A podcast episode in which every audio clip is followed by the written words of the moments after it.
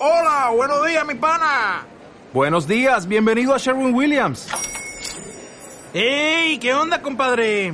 ¿Qué onda? Ya tengo lista la pintura que ordenaste en el ProPlus app. Con más de 6.000 representantes en nuestras tiendas listos para atenderte en tu idioma y beneficios para contratistas que encontrarás en aliadopro.com. En Sherwin Williams somos el aliado del PRO. Saludamos a Pablo Fernández de Mosteirín, de Renta 4 Banco. Hola Pablo, ¿qué tal? Muy buenas tardes. Hola, muy buenas tardes. Porque a primera hora de la mañana teníamos incluso la sensación de que había pánico comprador, un optimismo extremo, ¿no? Comparado con, las últimas semanas. Pero evidentemente ya, ya, vemos que no, que hay que tener muchísimo cuidado con, con todo, claro.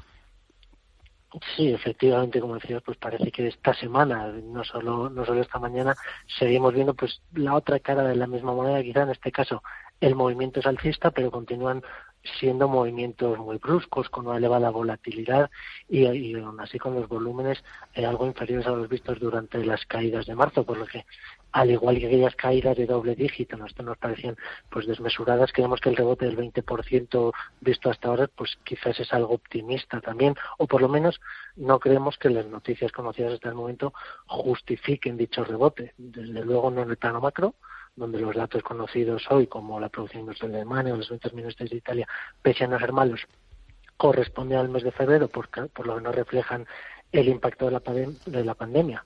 Eh, sí puede alimentar quizás el optimismo el hecho de empezar a ver eh, un techo en la, en la curva de contagios en Europa o la mejora en los diferenciales de crédito, aunque ciertamente pues se aprecia la mano de los bancos centrales. Y bueno, pues por supuesto la esperanza de un plan concreto por parte del Eurogrupo que se una a los estímulos de Estados Unidos. Vamos a agarrarnos precisamente a esos elementos que sí que han empezado a encajar, esa, la, velocidad de caída que se ha reducido, el VIX, el cierre de cortos. Em, del Eurogrupo, ¿qué espera usted? ¿O qué esperan ustedes en Ronda 4?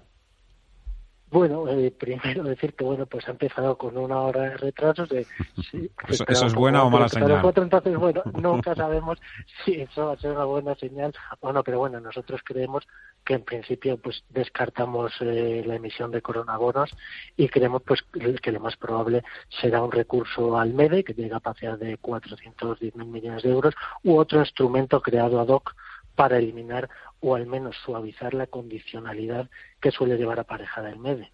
En cualquier caso, pues probablemente si se requiriera este habría que ampliar su capacidad de que con lo actual pues España no superaría los 10, 10 o 20 mil millones de euros, lo que no resolvería el problema de fondo.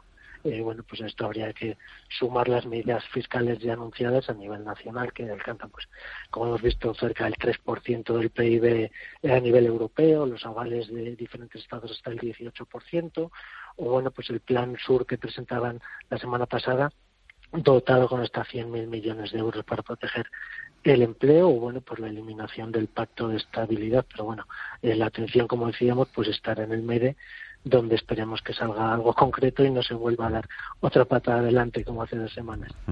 Eh, evidentemente esto pasará algún día y mm, es verdad que a lo mejor están pasando algunas oportunidades por delante de nuestras narices. Evidentemente el que tiene liquidez y el que tiene que demostrar también su pericia como gestor, pues lo está aprovechando, pero hace un poco para el común de los mortales, en su opinión, que empresas del IBEX 35 del mercado continuo español están en mejor situación financiera ahora mismo para salir más rápido, de una forma más fuerte.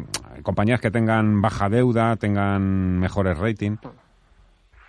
Sí, como bien dices, pues nosotros en este contexto eh, buscamos eh, aquellas empresas menos ligadas al ciclo económico, negocios quizás regulados como pueden ser utilities o pharma y que además, como bien decías, pues cuenten con bajos niveles de endeudamiento, importantes posiciones de caja y sin vencimientos de, deuda a corto plazo que puedan provocar tensiones de liquidez. Bueno, pues con estas características encontramos valores interesantes como pueden ser Celnex, Enagas, eh, Almiral, Red Eléctrica, incluso Viscofan también.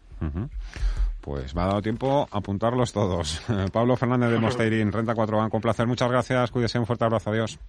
Muchas gracias, un placer como siempre. Un abrazo. Cierre de mercados. Radio Intereconomía. Fernando La Tienda.